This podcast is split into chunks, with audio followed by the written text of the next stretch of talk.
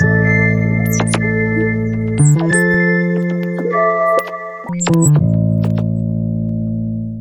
Herzlich willkommen zu einer neuen Episode Irgendwas mit Recht. Mein Name ist noch immer Marc Ohrendorf und heute spreche ich mit einer Person, die ihr sehr wahrscheinlich bereits kennt, aber deren Stimme ihr eventuell noch nicht gehört habt. Ich spreche nämlich mit Pia Lorenz von der LTO. Hallo, Frau Lorenz. Hallo, Herr Ohrendorf. Ich freue mich sehr, hier zu sein. Ich auch. Vielen herzlichen Dank, dass Sie sich die Zeit nehmen.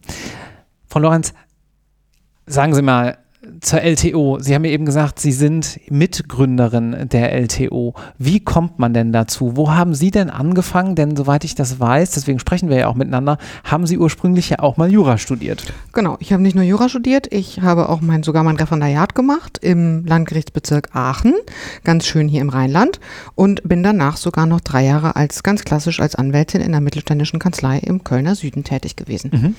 Und dort war ich ganz einfach nicht glücklich. Wo haben Sie studiert? In Bielefeld und in Köln. Ah ja, okay. Und Referendariat dann in Aachen. Genau. Mhm. Während des Referendariats haben Sie aber wahrscheinlich noch gedacht, Anwältin, das ist doch gar nicht schlecht. Äh, ja, nicht nur das. Ich bin sogar Anwaltstochter und meine, also mein Vater ist Anwaltsnotar. Mhm. Äh, Im Siegerland kann man das beides sein, wo ich herkomme. Meine Mutter ist Rechtsanwaltsfachangestellte und mein Vater hat mir damals gesagt, ich sollte doch lieber nicht Jura studieren, weil das irgendwie anstrengend sei und da könne man als Frau auch schlecht Teilzeit machen. Ich habe deshalb natürlich Jura studiert aus Protest. Logisch. Ich vermute heute, dass er das gewollt hat, dass das sein Plan war. okay. Mhm. Und äh, dann war sozusagen der Weg vorgegeben, klar, man macht erstmal Anwaltschaft. So. Genau, dann, dann macht man das erstmal. Ich habe dann tatsächlich während meines Referendariats quasi schon eine halbe Stelle gehabt in einer kleinen Kanzlei. Da bin ich dann auch so ein bisschen hängen geblieben. Und das war auch alles ganz nett. Und ich wusste ja eben, wie gesagt, was mich erwarten würde. Und trotzdem war ich einfach nicht glücklich. Mhm. Und ich hatte einen Kollegen damals, der mir gesagt hat, dann warte doch mal drei Jahre ab. Das ist die Gewöhnungsphase, denn uns bringt ja in der Ausbildung keiner bei, was wir wirklich brauchen. Mhm. Und entweder du findest nach drei Jahren da rein oder dann gehst du. Mhm. Und dann gehst du auch sofort. Mhm. Und genau das habe ich gemacht. Ach, mhm. also mehr Ich habe tatsächlich die drei Jahre abgewartet. Ich habe mit sehr vielen Menschen gesprochen, die sich auch in der Rechtsbranche sehr gut auskannten. Ich habe mir viel Rat geholt und habe dann hingeschmissen, ohne wirklich zu wissen, was ich danach machen wollte. Ah ja, okay. Das ist ja ähm, heutzutage jetzt auch gar nicht so unüblich, dass es dem einen oder anderen Anwalt oder der einen oder anderen Anwältin mal so geht. Ich finde, drei Jahre ist doch eine relativ lange Zeit dann doch, oder? Ich wollte es eben genau wissen und ich bin auch ein eher vorsichtiger Typ. Mhm. Also, ne, und wenn man dann so gar nicht weiß, wo man hin will, dann überlegt man sich das, ob man einfach so geht. Ne? Also ich meine, wie jeder andere Mensch auch, hatte ich wenig Geld damals mhm. und so mhm. weiter. Ne? Deshalb, ähm, das überlegt man sich schon gut. Und ich habe mich dann einfach echt aufgrund einer Zeitungsanzeige bei Wolters Klüver beworben auf ein ganz stinknormales juristisches Fachlektorat. Es ging um das Lektorat juristischer Fachaufsätze. Ach. Und dann habe ich mit einer 20-Stunden-Stelle bei Wolters Klüver angefangen damals und mir gedacht, ich mache daneben eine Dissertation und überlege mir, was ich aus meinem Leben machen will. Das ist jetzt zwölf Jahre her. Und zwölf Jahre und ich glaube drei oder vier Positionen bei Wolters Klüver. Und ich hatte dann eben in 2009 die Möglichkeit, die LTO zu gründen. Da kam unser, einer äh, unserer damaligen Manager zu mir und sagte, er habe eine gute Verbindung zu Spiegel Online und gehört, ich zitiere, ich glaube, Sie können gut schreiben. Und hat mir gesagt, ich solle mich bis zum nächsten Tag entscheiden, ob ich das machen will. Zusammen mit Spiegel Online und ohne, dass ich irgendeine Ahnung hatte, was ich tun soll. Okay, äh, da muss ich ein bisschen verstehen. Also mhm. ich persönlich kenne die LTO wahrscheinlich so seit ja, wahrscheinlich so seit 2010. Da war, war, ich selber noch Student und dann irgendwann hat man das mal. Da sind wir auch erst live gegangen. Ah, ja. sehen mhm. Sie mal. Okay. Richtig, ja. Hat man das mal gehört. Aber erstmal, was hat der Spiegel damit zu tun? es Spiegel gab Online damals zu unserem Start in den Markt, gab es eine Kooperation mit Spiegel Online, die ja. hat zwei Jahre bestanden. Ah. Das heißt, unsere Artikel wurden bei Spiegel Online auf der Startseite ausgespielt. Ich weiß noch, dass Spiegel Online damals, ich weiß nicht, wie das heute ist, unglaublich viel Traffic hatte für die damalige Zeit. Das ist heute auch immer noch so, ja. nicht mehr ganz so krass, soweit ich weiß, aber das war auch damals so. Das hat uns auch am Anfang in massive technische Probleme gestürzt. Ja, ja. Und dann war es sozusagen ein eigenes Portal unter LTO. Es war immer ein eigenes Portal. Das ah, war wirklich nur eine quasi eine Inhaltekooperation, dass, dass, dass, dort Inhalte bei Spiegel Online von LTO ausgespielt wurden. Mhm. Wir sind von Anfang an, haben wir zu Wolters Cleaver gehört. Wolters Cleaver hat uns diese Chance gegeben, was ja auch überhaupt nicht selbstverständlich mhm. ist, vor allem nicht im Jahr 2010. Heute fühlt sich das alles relativ normal an, aber im Jahr 2010 sind wir auch in-house rumgelaufen und haben gesagt, wir möchten jetzt online machen und das äh, ohne Entgelt. ohne Paywall, ohne irgendwas. Mhm. Da hat sich das Verständnis an vielen Stellen auch stark in Grenzen gehalten. Mhm. Das heißt, die Geschäftsführung hat uns sehr, sehr viel Raum gegeben und sehr, sehr viel Zeit gegeben für einen, einen Konzern, der ja auch zahlengetrieben ist. Ja, da war das iPhone drei Jahre alt, da war das noch nicht so selbstverständlich, dass Überhaupt. jeder Online-Inhalte überall abgerufen hat. Ne? Genau, ja, das war eine, heute ist das völlig normal, aber damals sind wir gerade in der juristischen Fachwelt auf sehr viel Unverständnis gestoßen, um es mal freundlich auszudrücken. Dann lassen Sie uns dieses äh, Unternehmen doch nochmal so ein kleines bisschen oder diesen Teil jetzt von dem größeren Ganzen ein kleines bisschen genauer anschauen. Ich stelle mir das nämlich gerade so vor. Man kennt die LTO wahrscheinlich neben so Karrierethemen aus seiner eigenen Examensvorbereitung. Exakt. Denn ja. mittlerweile ist es so, ne, wir haben es auch in der, einer der letzten Folgen zum mündlichen Staatsexamen gehört, was soll man vom Examen machen? Lest Nachrichten und da ist nun mal in der juristischen äh, Nische die LTO eine feste Hausnummer und die wird wahrscheinlich jeder Examenskandidatin, jeder Examenskandidat lesen. Aber wie sieht das denn intern aus? Also mit guten Inhalten online kostenfrei anbieten, verdient man ja logischerweise noch kein Geld. Mhm. Wie sieht denn das Business Model aus? Im Gegenteil, man, äh, das kostet sogar ja. relativ viel Geld, wenn Sie gute Leute journalistisch beschäftigen wollen, denn bei uns haben ja alle eine Doppelausbildung, sind also in der Redaktion alle Juristen und Journalisten. Das ist gar nicht so leicht zu finden.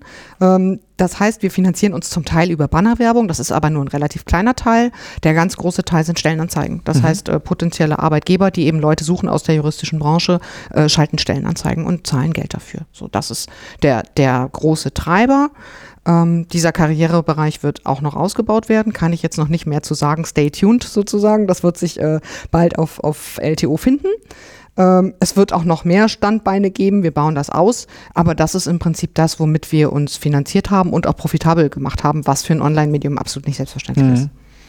Das heißt, an der Stelle sozusagen, hier frage ich ja häufig auch, äh, kann man da irgendwie mitmachen, kann man da andocken und so weiter. Ähm, auf jeden Fall könnt ihr schon mal online euch ein paar Stellen zu Gemüte führen und kommt sozusagen über Bande wieder irgendwo hin, wenn ihr jetzt diesen Podcast gehört habt. Ähm, aber unabhängig davon, die direkte Frage, besteht auch hier die Möglichkeit zum Mitmachen? Es kann ja auch mal sein, jemand sagt vielleicht während seines Referendariats oder während der Examensvorbereitung, hm, ah, so richtig Kernjura ist es nicht. Kann ich mir vielleicht auch mal Wolters Klüver oder die LTO von innen anschauen? Also beides ja und sehr gerne. Äh, wir bieten Waldstationen an für Referendare. Mhm.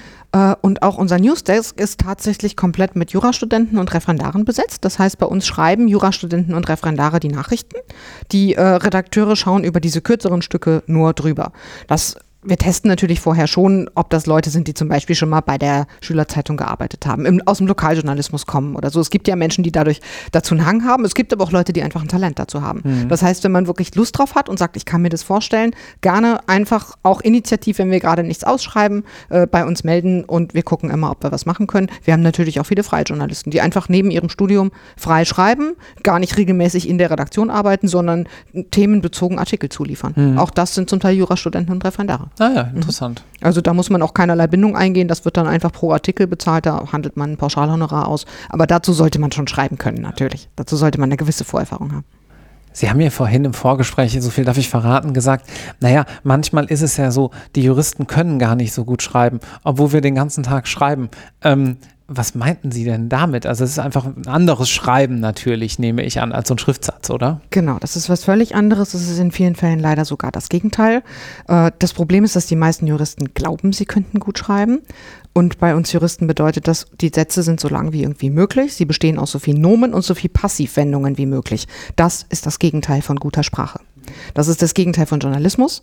Wir versuchen das, äh, wie Frank Bräutigam neulich in ihrem Podcast sagte, äh, dass ein Satz maximal einen Nebensatz enthält. Mhm. So, und das ist bei Jura sogar relativ schwierig. Ich kann tatsächlich auch Jurastudenten, Referendaren, unabhängig davon, ob sie in den Journalismus wollen oder ob sie einfach später auf Menschen losgelassen werden wollen, nur empfehlen, sich von der juristischen Fachsprache, soweit es geht, zu distanzieren und sich dann nicht zu sehr reinziehen zu lassen. Dazu neigt man ja, wenn man in der Examensvorbereitung ist. Man liest nichts anderes mehr und man vergisst, dass Fachsprache in aller Regel schlechte Sprache ist bei den Juristen und dass man sie ausschließlich im Umgang miteinander verwenden sollte und auch dann nur, wenn man die Begriffe wirklich braucht, mhm. weil es nichts anderes gibt, um sie zu beschreiben, korrekt zu beschreiben. Alles andere kann man sich sparen. Punkt. Sie merken vielleicht, das ist ein Herzensthema von mir. Ja, aber das ist gut. Wir brauchen ja in so einem Podcast auch Zitate und äh, da werden Punkt. wir sie im Zweifel Punkt zitieren. ähm, ist das schlimmer geworden in den letzten Jahren, diese, diese juristische Fachsprache, wo wir gerade beim Thema sind, aus Ihrer Sicht? Das glaube ich nicht. Hm. Also ähm, ich glaube, juristische Fachsprache war immer schon schlimm. Was ich tatsächlich feststelle auf die Gefahr hin, dass ich mich jetzt noch älter anhöre, als ich schon bin, ist, dass ähm, es viel mehr Fehler gibt in Anschreiben. Also wo ich wirklich denke, wenn ich in acht von zehn Bewerbungsschreiben Kommafehler, äh, das Fehler, wirklich banale Dinge sehe für Menschen, die A, Jura studiert haben und sich B, in einer Redaktion bewerben, dann mache ich mir ehrlich gesagt schon ein bisschen Sorgen auf die Gefahr hin, dass ich mich wie eine alte Frau anhöre. Das ist definitiv schlimmer geworden. Aber ich glaube, die juristische Fachsprache an sich ändert sich nicht. Also da kommt ein bisschen Denglisch rein, wie überall, aber eher ja noch verhältnismäßig wenig, glaube ja. ich, im Vergleich zu anderen. Also jetzt zum Business-Sprech oder so. Ja, also das haben wir hier auch schon mehrfach angesprochen. Ich habe auch letztens eine Kanzlei gesehen, die damit äh, nochmal sozusagen warb als Bewerbungstipp, was mich auch etwas gewundert hat, wenn ihr eine Bewerbung schreibt, dann, so mal so off the record, ja, dann seht zu, dass die ordentlich ist Absolut. und dass die auch auf den Arbeitgeber angepasst ist. Also bei dieser Kanzlei war es beispielsweise so, ich sag mal, das war jetzt Kanzlei Rot und da stand im Anschreiben, ja, ich habe online bei Kanzlei Blau gelesen, dass sie gerade in dem und dem Rechtsgebiet jemanden suchen. Das ist doch recht häufig anzutreffen, leider. Ja, also das ist natürlich nicht zu entschuldigen. Das ist auch in einem gewandelten Markt nicht zu entschuldigen. Natürlich haben wir im Moment einen Bewerbermarkt mhm. und das ähm, ist auch trotz Corona noch so. Die Lage ist viel schwieriger stärker geworden, aber grundsätzlich, unabhängig von Corona, wird natürlich der Markt äh, stark dominiert von einer massiven Nachfrage nach guten Leuten, die nicht befriedigt werden kann. Unabhängig davon, Sie können auch zwei Gutexamina hinlegen, aber eine Kanzlei, die Sie nicht personalisiert anschreiben und vielleicht sogar noch eine andere Kanzlei im Schreiben drin stehen haben, die wird Sie im Zweifel, wenn es Blut läuft, auch auf eine schwarze Liste setzen. Klammer auf, wenn das datenschutzrechtlich ginge, Klammer zu. Sie ja. wissen, was ich meine. Was ist eigentlich Ihr Ziel bei der LTO? Sozusagen? Wir möchten alles liefern, was Juristen brauchen. Mhm. Also unser Hintergedanke war tatsächlich so ein bisschen unser Leitmotiv war Recht, das Spaß macht. Wir wollten zeigen, dass Recht überall ist und dass Recht eben auch nicht staubtrocken sein muss. Mhm. Dass Recht nicht nur aus Bandwurmsätzen besteht und dass Recht eigentlich total viele richtig coole, lustige und wahnsinnig spannende Ansätze mit sich bringt. Und das, das, was wir im Kopf hatten, war dieser Jurist, das kennen wir alle. Ab dem zweiten Semester stehst du abends in der Kneipe und irgendwer sagt, ja, aber meine Schwester lässt sich scheiden und ihr Mann ist total gemein. Äh, setze einen Kaufvertrag, setze ein äh, Sterbehilfe, setze ein XYZ. Ja. Sag du doch mal was dazu, du bist doch Jurist. Ja. man denkt, Moment mal, ich bin irgendwie Gesellschaftsrechtler, was soll ich denn zur Scheidung deiner Schwester sagen? Ja. Äh, das war eigentlich unser Hintergrund, dass wir dachten, es wäre ganz großartig, wenn man auf einem Niveau, das fachlich gut ist, aber in einer Sprache, die man gerne liest, so eine mhm. Art juristischer Allgemeinbildung vermitteln könnte, sodass auch der Gesellschaftsrechtler die wichtigsten Aspekte aus dem Familienrecht mitbekommt. Das war unser Hintergrund. Mhm. Das heißt, wenn so ein, ich muss gerade, ich weiß nicht, ob ich das auch bei Ihnen gelesen habe, das ist ein paar Jahre her, es gab mal so ein schönes Amtsgerichtsurteil, wo eine Frau eine Flugreise am Telefon gebucht hat und die kam aus Sachsen und die wollte nach Bordeaux und ich ja. weiß nicht mehr, wie rum es war, sie flog sie wollte dann nach, nach Porto und ist in Bordeaux gelandet genau, oder umgekehrt. Ne? Ja. ja, also mhm. wenn sowas kommt, wo Recht dann jedem Spaß macht, das ist dann ja, super für Sie, unter anderem. natürlich, genau. Wir haben, äh, also die gesamte Redaktion ist jeden Tag in so einem Gruppenchat drin, über den wir auch alle kommunizieren und auch ständig erreichen erreichbar sein müssen, weil es eben eine Online-Redaktion ist, wo alles relativ hoch getaktet ist. Und äh, da wird dann natürlich sowas sofort reingepostet. Na, da geht sofort die Pressemeldung, geht da rein, großes Hallo und alle freuen sich schon. Dann kann man halt wirklich, das geht dann raus, da drücken wir auf Veröffentlichen und sie können sofort mitverfolgen, wie die Zahlen bei Google ja. Analytics explodieren. Ne? Das liest jeder gern. Ja. Und sowas gibt es ja relativ häufig, man muss es nur finden. Ne? Mhm. Und solche Dinge sind eben die, die man quasi gern liest. Und wir versuchen, so wie jedes andere Medium auch, das, was man gerne liest, zu verbinden mit dem, was man quasi lesen muss, mhm. was man braucht in seinem beruflichen Alltag, was sie als, als Anwalt, als Richter, als Referendar, als Student, Studierender wissen müssen. Und das ist tatsächlich übrigens so, ähm, dass viele auch nach dem Examen ihren Newsletter ja noch weiter abonniert haben, mhm. äh, habe ich so die Erfahrung gemacht. Ähm, unter anderem, weil es auch unterhaltsam ist und weil man so ein kleines bisschen was ähm, mitbekommt. Aber wie schaffen Sie es denn eigentlich, sei es jetzt Newsletter oder Instagram und irgendwie Tageszusammenfassungen und zig Artikel pro Tag. Wie schaffen Sie dieses ganze Volumen denn? Sie haben mir vorhin verraten, Sie sind ja relativ klein, aber Sie produzieren dafür eine ganze Menge. Wir arbeiten in einer sehr, sehr hohen Taktung. Also wir sind tatsächlich nur äh, sieben Leute in der Redaktion, plus noch diverse Studenten und freie Mitarbeiter und das großartige Presseschau-Team, das nachts arbeitet. Das ist ein Team von freien Mitarbeitern, die nachts die Presseschau erstellen, die vermutlich auch äh, allen Studierenden und Referendaren bekannt ist, denn die muss man ganz besonders gut lesen ja. vor den Staatsexamina, um auf die mündliche Prüfung vorbereitet zu sein. Ähm, das heißt aber, wir beginnen um halb zehn. Wir arbeiten in der Regel bis halb sieben. Das heißt, es sind normale Arbeitszeiten, aber innerhalb dieser Zeit ist es schon sehr hoch getaktet. Also wir versuchen im Stundentakt zu veröffentlichen. Den Newsdesk sind, bedienen eben quasi die Studenten oder Referendare, wie ich vorhin schon angesprochen mhm. habe. Ähm, die schreiben Nachrichten, die haben den ganzen Tag die Nachrichtenlage im Blick. Unser Chef vom Dienst hat den ganzen Tag die Nachrichtenlage im Blick und die besprechen, was macht man jetzt quasi spontan, was einfach reinkommt. Ansonsten haben wir eine Wochenplanung und eine Tagesplanung, die wir machen. Und wenn es irgendwie mal ruhig läuft, dann arbeiten sie einfach das ab, was sie für den Tag eingeplant hatten. Das sind dann eben so 10 bis 15 Artikel, also also News und vorbereitete Hintergrundbeiträge, die wir selbst geschrieben haben oder von Gastautoren verfasst wurden. Äh, oder es läuft halt nicht planmäßig, das ist in etwa 80 Prozent der Zeit so, dass es nicht planmäßig läuft, sondern irgendwas kommt rein, was einfach aktuell ist, was vorgezogen werden muss. Dann wird der Plan umgeschmissen, irgendwer wird dafür abgestellt. Aber es ist schon es ist kein entspannter Job, das muss man sagen. Man muss den Job lieben. Ne, das muss man mögen. Man muss Hektik mögen, man muss irgendwie man darf kein Problem damit haben, wenn man aus seiner Arbeit rausgerissen wird und man sich spontan mit was anderem beschäftigen muss. Das ist eine Typfrage. Mhm, das muss man können und wollen. Und das klang ja jetzt schon so ein bisschen durch, dass da jetzt auch so die ein oder andere Managementaufgabe letztlich für Sie dazugekommen ist. Ne? Sie müssen dann gewisse Leitlinien vorgeben, müssen zusehen. Sie haben selber schon angesprochen, dass die Struktur sozusagen eingehalten wird, dass das alles stimmt. Ist das dann sozusagen auch der Teil, wie sich Ihre juristische Arbeit über die letzten Jahre gewandelt hat, dass solche ähm, ja, Aufgaben dazugekommen sind? Naja, die LTO-Redaktion ist natürlich gewachsen. Wir haben damals angefangen mit zwei Redakteuren und einem Studenten. Das sind jetzt natürlich doch schon einige Leute mehr. Und da ist natürlich meine Hauptmanagementaufgabe. Ich bin Teamleiter, wie jeder andere Teamleiter auch. Ich mache wahnsinnig profane Dinge wie äh, Redaktionspläne aufstellen, ne, sodass einfach die Redaktion so besetzt ist, dass wir die eben angesprochene Taktung halten können.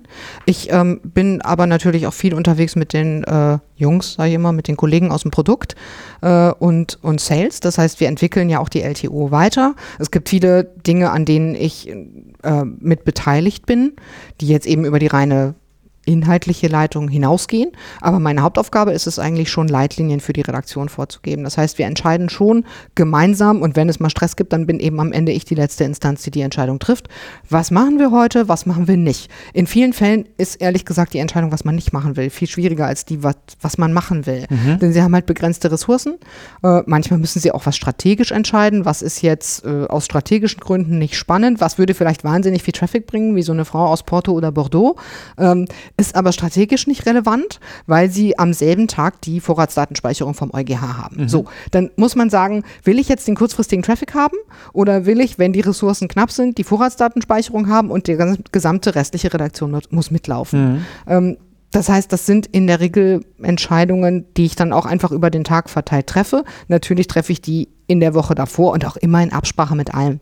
Wir sind ein journalistisches Team, da lässt sich auch keiner allzu viel Vorschrift machen und das soll auch so sein. Jeder Journalist hat seine Themen, hat seine Agenda, Dinge, die wichtig sind, die relevant sind, die wir für relevant für die Leser halten. So, mhm. aber es gibt eben drei ähm, sozusagen strategische äh, Punkte, Ziele, die ich ver äh, verfolge. Das heißt, Einerseits Traffic, natürlich, davon leben wir. Wir leben von einer großen Reichweite. Andererseits ähm, Umsatz, das heißt zum Beispiel Karrierethemen sind eben wichtig, weil die eben das Feld bespielen, mit dem wir primär Geld verdienen. Und dann, wir nennen das Marke. Also das, was tatsächlich relevante Themen sind für unsere Zielgruppe, die die Relevanzschwelle überschreiten, die nicht nur für ein Rechtsgebiet ähm, wichtig sind zum Beispiel. Und ähm, auf der anderen Seite bin ich auch sehr froh, dass wir die letzten Jahre ein bisschen das Investigativressort noch ausbauen konnten. Wir können jetzt etwas mehr selbst recherchieren. Wir haben am Hauptstadtbüro in Berlin. Ähm, das heißt, da haben wir auch nochmal strategisch neue Punkte gesetzt. Und da muss man eben jeden Tag wieder neu entscheiden. Das ist in der Hauptsache meine Aufgabe. Mhm. Wie gesagt, die mache ich nicht alleine. Die mache ich mit allen und das äh, kostet uns auch viel Zeit und Energie, uns da auseinanderzusetzen. Aber am Ende, wenn es halt wirklich, wenn wir uns nicht einigen können, treffe ich die Entscheidung. Haben Sie ein Lieblingsrechtsgebiet äh, oder so, einen, so ein Fable für irgendwas? Also ich denke mal nicht, es ist, dass Sie jetzt äh, unbedingt ganz viele True Crime Podcasts hören, wie mir letztens mal jemand sagte, ja, wenn ich an Jura denke, muss ich immer an True Crime denken. Ehrlich gesagt, ich auch. Ich liebe True Crime Podcasts. Ach doch. Ja. Ah. Das liegt aber daran, dass ich tatsächlich auch selbst aus dem Strafrecht komme. Ähm, also ich habe äh, sowohl im Studium und im Referendariat als auch in den ersten drei Jahren hauptsächlich Strafrecht gemacht ah, okay. und lustige Kombination etwas Presserecht. Recht. Ähm, und das sind auch die Rechtsgebiete, an denen mein Herz weiterhin hängt. Ähm, ich mache auch am liebsten, also ich mache tatsächlich auch sehr, sehr gerne Werkbank, nämlich Gerichtsberichterstattung. Mhm. Dann bietet es sich natürlich auch am ehesten an, zu, zu Strafverfahren zu fahren. Und da so ein bisschen Kontext Strafverfassungsrecht, also am liebsten, ich glaube, die beste Entscheidung, die ich hier erleben werde, war ähm, das äh, Sterbehilfeurteil des Bundesverfassungsgerichts aus diesem Jahr, wo ich auch eben vor Ort sein durfte. Und da muss ich sagen, da hat man schon Tränen in den Augen, auch als Journalistin mit so einem strafrechtlichen Kontext. Also alles, was Strafrecht ist äh, und was Recht am Anfang und Ende des Lebens betrifft, also quasi einen hart verfassungsrechtlichen Hintergrund hat, das ist so das, wofür mein, mein Herz rechtsgebietsmäßig schlägt. Und natürlich ansonsten, ich bin Journalistin für gute Geschichten. Mhm. Na, also ob das jetzt irgendwie der Dieselskandal ist oder ob das der Anwalt ist, der das NSU-Opfer erfunden hat und immer noch vor Gericht steht, weil er nicht, weil eben niemand nachweisen kann, dass er es getan hat bisher. Der Mann ist unschuldig, bis ihm das Gegenteil bewiesen wird. Traumhafte Geschichten. Dafür mhm. mache ich den Job. An der Stelle sei auf irgendwas mit Recht Episode 42 mit Frank Bräutigam verwiesen, der nämlich zu genau diesem Sterbehilfeurteil ähm, da auch noch ein kleines bisschen was erzählt. Welche gesellschaftliche Aufgabe und vielleicht biegen wir damit so ein bisschen auf die Zielgerade ein. Verfolgen Sie denn als Journalist? Denn wir sind natürlich gerade auch hier in einer, in einem politischen Klima, wo dem Journalismus schon mal das ein oder andere vorgeworfen wird. Wie sehen Sie das denn aus der, aus der Innensicht? Also, ich glaube, dass tatsächlich, das klingt jetzt immer so her, aber ich meine das ganz ernst, genauso wie bei Publikumsmedien auch, ist es für uns als so eine Mischform zwischen Publikumsmedium und Fachmedium, ist das Allerwichtigste zu sagen, was ist. Ne, den alten Spiegelgrundsatz einzuhalten. Das ist das Allerwichtigste. Es ist aus meiner Sicht unsere Aufgabe ganz spezifisch als LTO, an vielen Stellen offen zu legen, dass vieles, was als Recht getarnt ist, in Wahrheit Politik ist. Das ist, empfinde ich immer als ganz wichtige Aufgabe.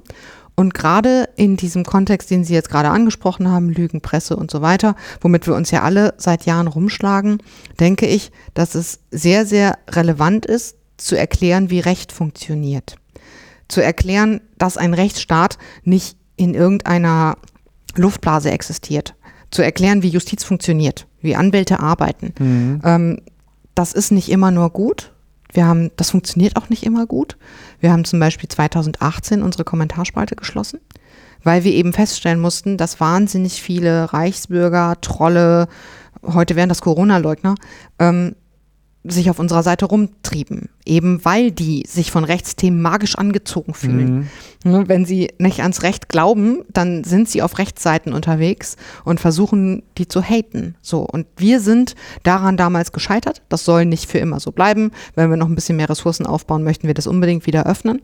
Aber das war etwas, wo wir gesagt haben, wir möchten das nicht mehr. Wir möchten diesem Hass keinen Tor mehr öffnen. Mhm. Und ich sehe das auch, wenn das jetzt sehr pathetisch klingt, und ich glaube, das kann ich für alle meine Redaktionskollegen auch sagen, schon so, dass es Teil unserer Aufgabe ist, dem Hass Fakten entgegenzusetzen. Gerade auch im Rechtsbereich ist das super wichtig. Mhm.